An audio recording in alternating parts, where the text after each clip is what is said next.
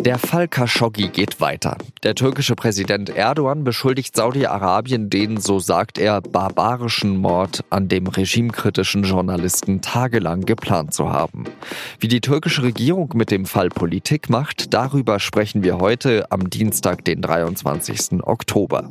Ich heiße Jean-Marie Magro und begrüße Sie herzlich zum SZ Nachrichten Podcast auf den Punkt.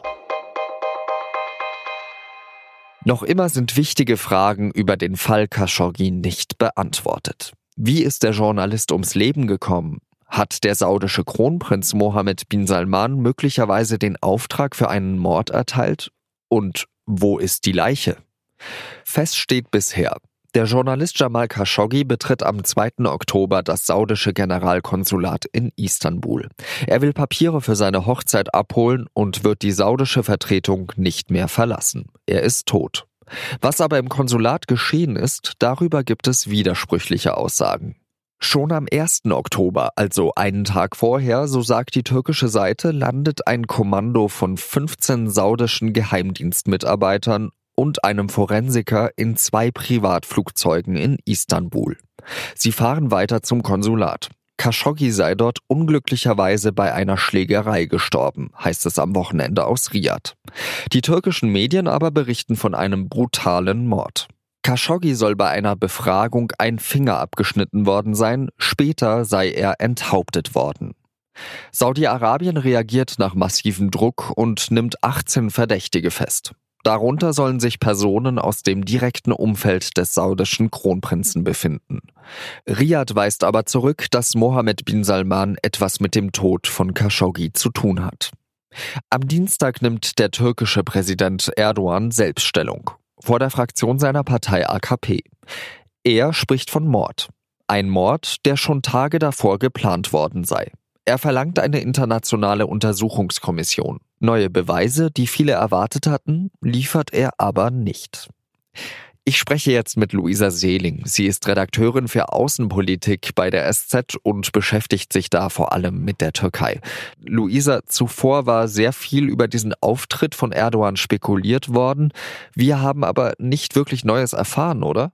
In den Details ist nicht viel Neues rausgekommen. Das, was er erzählt hat über das mutmaßliche Vorgehen der Mörder Khashoggis, war in dieser Form vorher schon bekannt. Es ist in türkischen Medien darüber berichtet worden. Es gab Leaks aus Ermittlerkreisen, aus Regierungskreisen.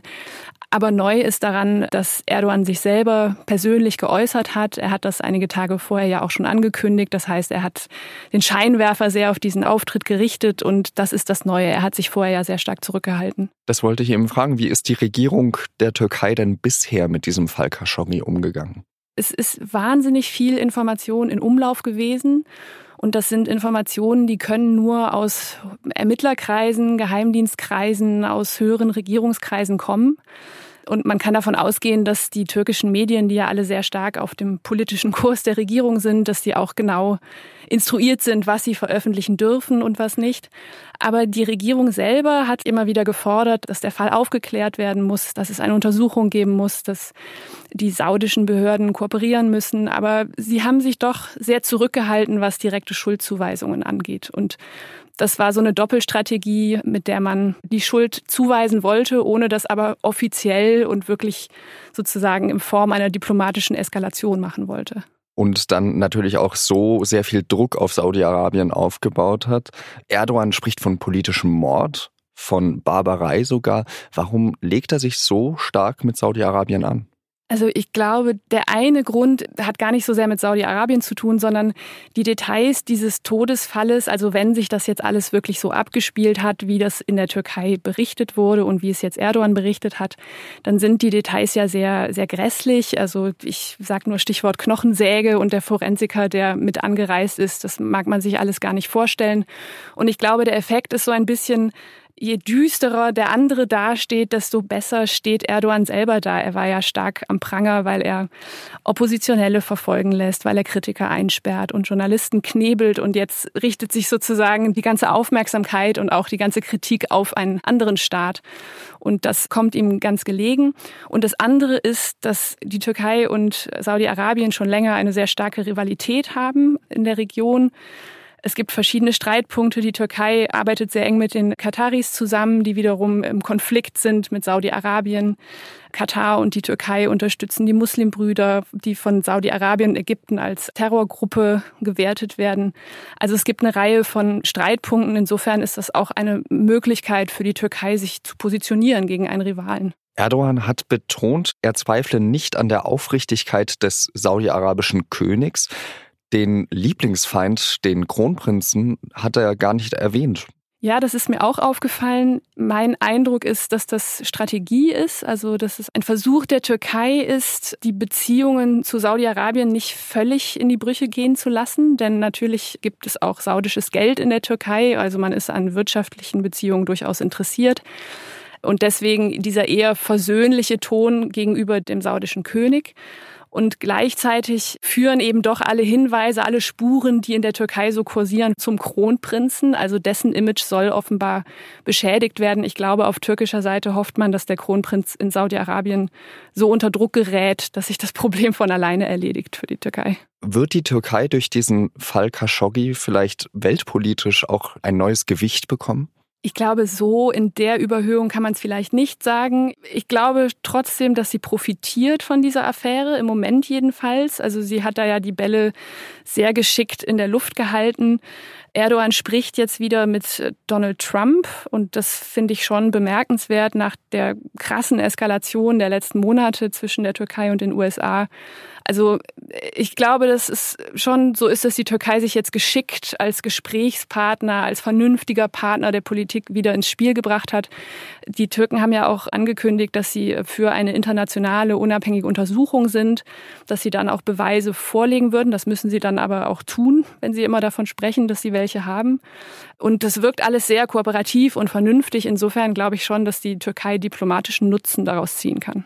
Je düsterer der andere dasteht, umso besser steht Erdogan selbst da, sagt Luisa Seeling. Vielen Dank dafür. Und jetzt drei weitere Nachrichten, die an diesem Dienstag wichtig sind. Die EU-Kommission hat den italienischen Haushalt für 2019 zurückgewiesen.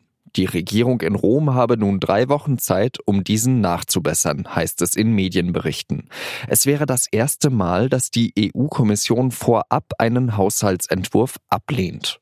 Hintergrund des Streits ist die Schuldenpolitik der neuen italienischen Regierung.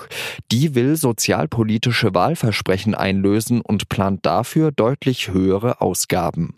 Vize-Regierungschef Matteo Salvini sagte, Italien werde in dem Streit zwar jeden anhören, aber nicht zurückweichen. In Deutschland unterscheiden sich die Leistungen von Kindern aus Akademiker- und Arbeiterfamilien immer noch drastisch. Das zeigt eine neue Studie der OECD. Sozial benachteiligte Schüler bleiben deutlich hinter ihren Klassenkameraden zurück. In den Naturwissenschaften beträgt der Unterschied teilweise dreieinhalb Schuljahre. Die OECD fordert, dass Klassen besser durchmischt werden. Es müssen aber auch schon Schritte in der frühkindlichen Bildung unternommen werden. Dazu gehört der Kita-Ausbau. 2017 ist ein Hackerangriff auf ein Gaskraftwerk in Saudi-Arabien durchgeführt worden. Einem internen Bericht einer IT-Sicherheitsfirma zufolge soll ein staatliches Labor, das an das russische Militär angeschlossen ist, dabei eine wichtige Rolle gespielt haben. Die Hacker hatten gezielt versucht, die Kontrolle über die Sicherheitssysteme des Kraftwerks zu erlangen. So hätten sie Teile der Anlage manipulieren und womöglich eine Explosion herbeiführen können. In deutschen Sicherheitsbehörden hat die Analyse für viel Aufregung gesorgt. Schließlich setzen hunderte Industrieanlagen in Deutschland ähnliche Systeme ein und könnten so zu Zielen werden. Das war auf den Punkt der SZ Nachrichten Podcast. Redaktionsschluss war 16 Uhr. Und angeschlossen an die letzte Nachricht, falls Sie mehr darüber erfahren wollen, wie Hacker ganze Stromnetze unter ihre Kontrolle bringen und dann auch lahmlegen können, dann kann ich Ihnen eine weitere SZ Podcast Folge empfehlen. Die ist zwar noch vom Mai, aber deswegen nicht weniger aktuell. Denn in der Folge Blackout Angriff auf unser Stromnetz unseres Podcasts Das Thema erzählen Hakan Tanriverdi und Till Krause von ihren Recherchen für das SZ-Magazin. Viel Spaß beim Hören und adieu.